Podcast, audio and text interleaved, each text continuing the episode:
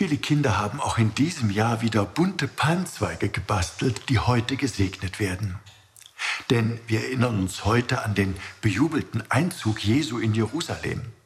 Die Menschen in Jerusalem damals, die wussten von all seinen Wundertaten und feierten Jesus bei seinem Einzug als ihren König.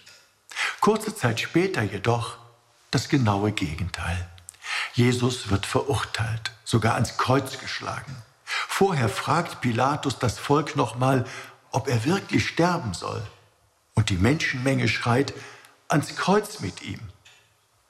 Ich habe mich immer gefragt, ob das wohl dieselben Menschen sind, die Jesus erst bejubeln und ihm dann den Tod wünschen. Diese schnelle Umkehr ins Gegenteil, dieses Hochjubeln und ruckzuck verurteilen. Das war auch in der aktuellen und heftigen Diskussion um unsere unabhängige Untersuchung zu finden.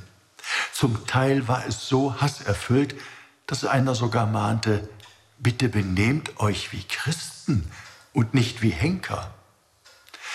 Um die Wahrheit, die irdische Wahrheit, darum muss gerungen werden. Ja, und trotz teilweise gegensätzlicher Auffassungen möchte ich dazu auch mit möglichst vielen im Gespräch bleiben. Das ist mir weiterhin wichtig. Die himmlische Wahrheit dagegen, die wird uns geschenkt. Und die wird Ostern besonders deutlich, dass der Tod nicht das letzte Wort hat. Das ist der Trost, den wir Christen in den Ostergottesdiensten erfahren.